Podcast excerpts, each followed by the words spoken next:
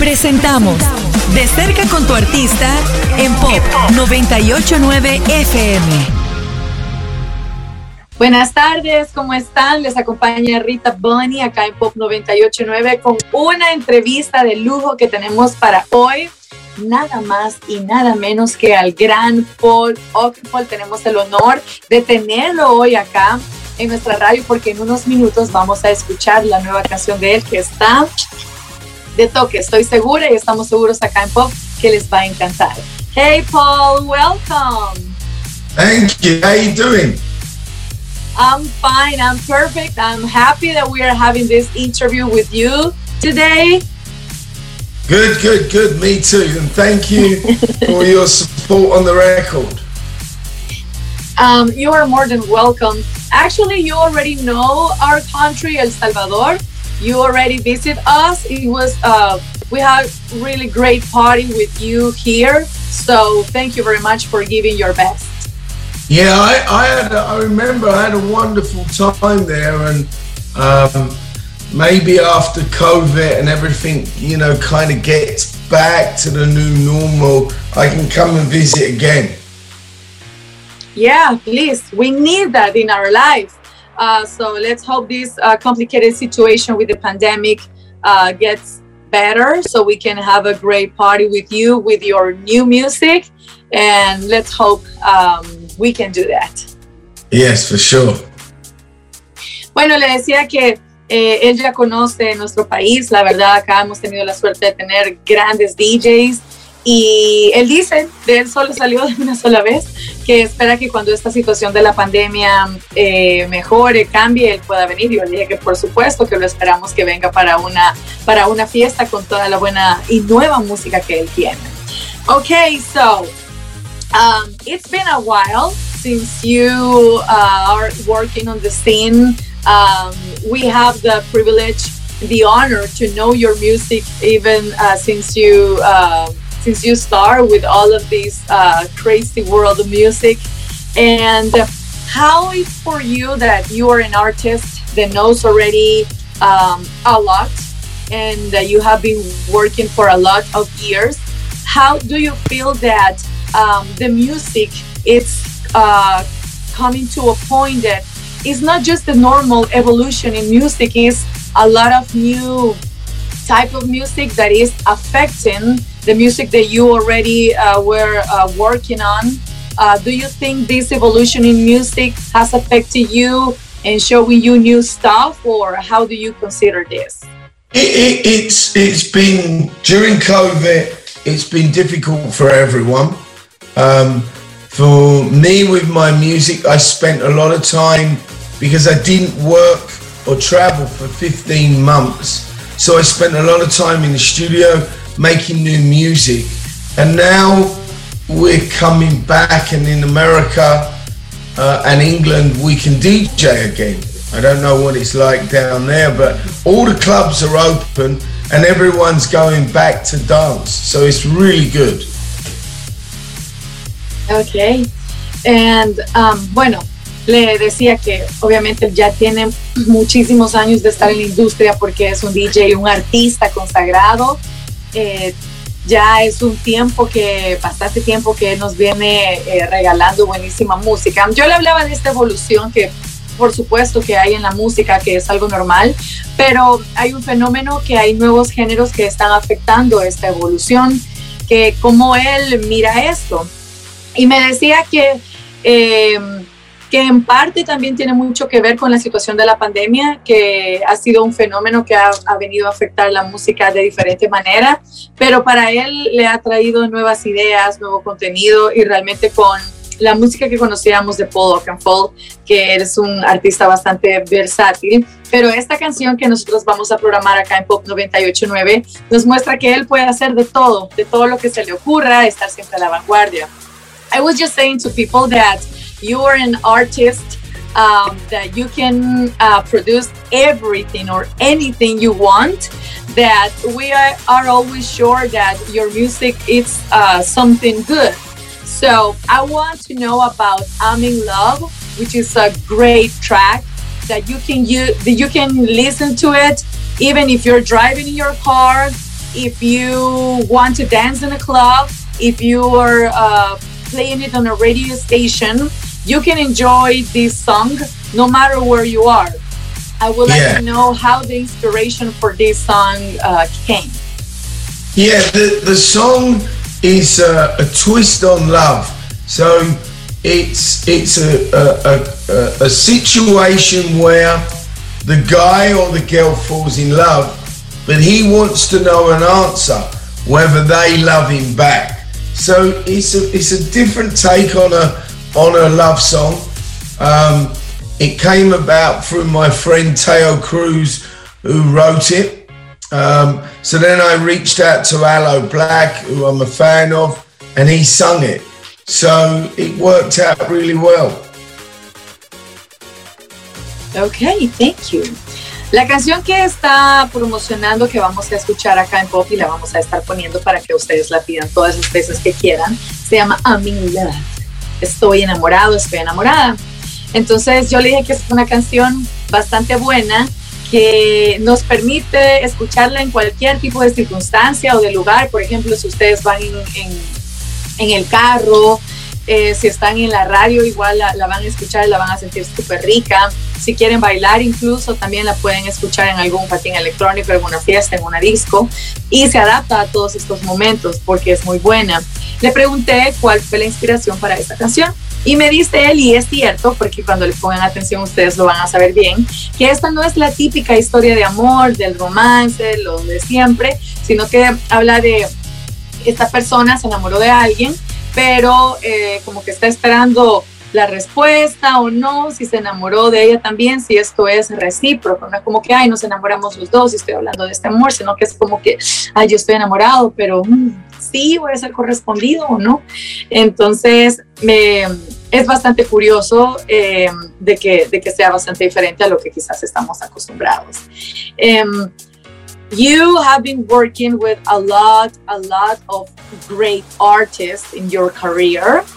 At this point, will be some collaboration that you would like to do or you're preparing to do or some dream collaboration that you might uh, wish maybe Um, yeah, there, there's there's always people that you want to collaborate with. Um, some are young and new artists. I like really like what Dua Lipa's doing.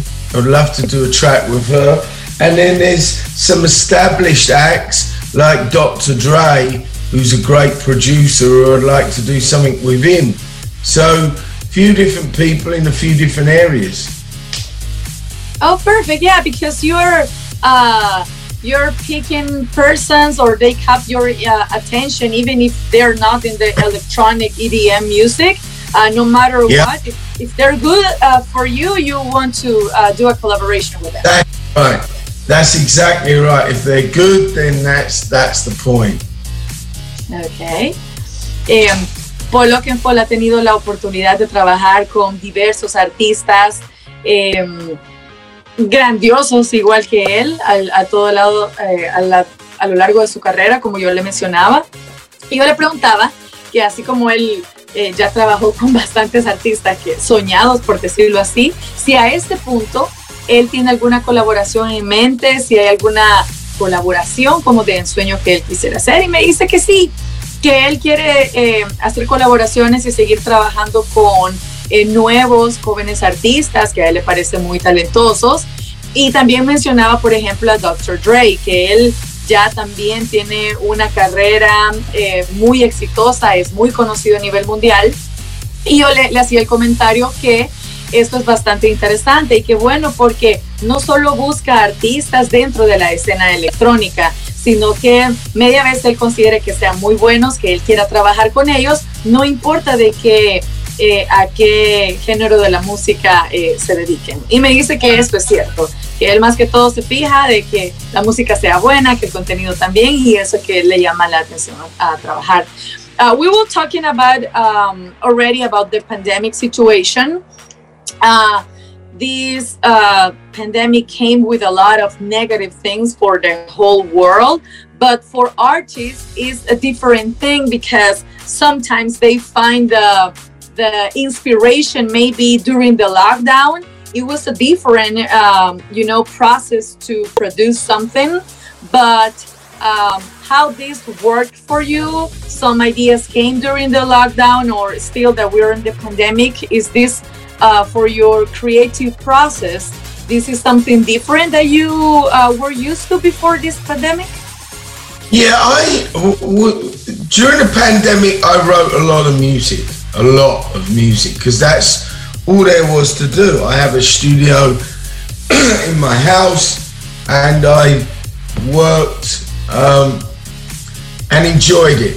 But then I got to a moment where I like to collaborate with people in the studio. And you couldn't, you had to collaborate like this. You had to, uh, you couldn't see anyone unless it was on the Zoom. So that became difficult for me. I didn't like that. I like that we can be in the room and we can make the music together. So that was a shame. Ok.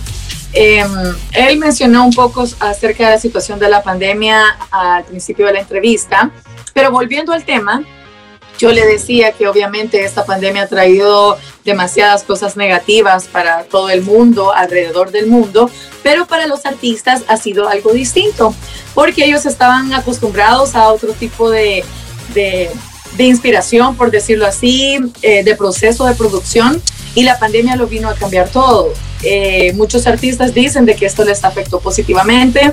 Yo le hacía la pregunta de que cómo a él esto le afectó y me dice que, que, que él escribió una cantidad enorme de música durante la cuarentena también, que esto recuerden que fue algo a nivel mundial, todos estuvimos encerrados en determinado momento y dice que sí, que él escribió bastante música en ese tiempo, que le ayudó bastante para inspirarse, para trabajar, pero lo que él sí sintió que era un poco complicado es que él, por ejemplo, podía tener la idea para una canción, escribirla y ya se reunía con las personas, iba al estudio a grabar, a producir, pero que hoy no, que se hizo eh, de una manera distinta, por ejemplo, así como tenemos esta entrevista en este momento, vía Zoom o algunas de las otras plataformas que dan esta opción, y que para él esto sí fue un poco complicado, pero ya vimos que, que no se ha quejado para nada. Um, I would like to know, and I'm sure people would like to know, uh, what kind of music do you enjoy outside the electronic music world? For example, when you're relaxing at home, or, or I don't know, what kind of, of music you like, or, I listen, or to, I listen to a lot of 70s. Um. I've been listening to U2. I've been listening to uh, the, the album Saturday Night Fever. I love that album. so it's a lot of old, older music that inspires me. And I'm sorry, what was the name of the album? heard, have, have you heard of Shirley Bassey? I'm sorry? Have you heard of Shirley Bassey? No, I don't think so. Uh, to be- I've been listening to Shirley Bassey. Um, obviously, I say obviously, U2. Um, I've been listening to Garbage, a-ha, Duran Duran, a lot of 70s, 80s. Okay. You remind me, uh, the director of this radio, well, you already know DJ Oz. He's in Yeah. love with that music too. Really? There you go. I'm sure he's right now like, yay. Eh, una pregunta que es bueno saber de los artistas siempre es qué música les gusta escuchar, porque muchas veces sucede que a los DJs nos encasillan. Por ejemplo, a mí, como soy DJ electrónica, que solo la música electrónica me gusta, y no es así, queridos. Eh, entonces le preguntaba a, a Paul Oakenfold qué música le gusta fuera de la música electrónica.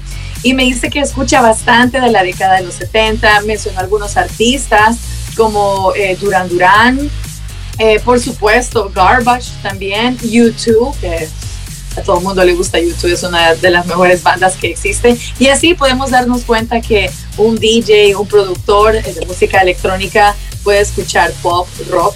Y él mismo dice que toda la música lo inspira, que por eso disfruta toda la música. Um, Paul, I really want to thank you in behalf of uh, the whole radio staff or Pop here uh, 98.9 in the, the whole country as well. I really want to thank you for your time for this interview. And it's going to be a pleasure for us to play your song. Great. Well, listen, thank you so much. Do appreciate it. Thank you to the listeners and very nice to meet you. Hi. Very nice to meet you too. And I hope that we can meet personally next time you come to El Salvador for a great party. For sure. I like your bracelets. Oh, thank you. My beach uh, bracelets. yes. There's a lot there. You. There's a lot. thank you. So, all right, take care.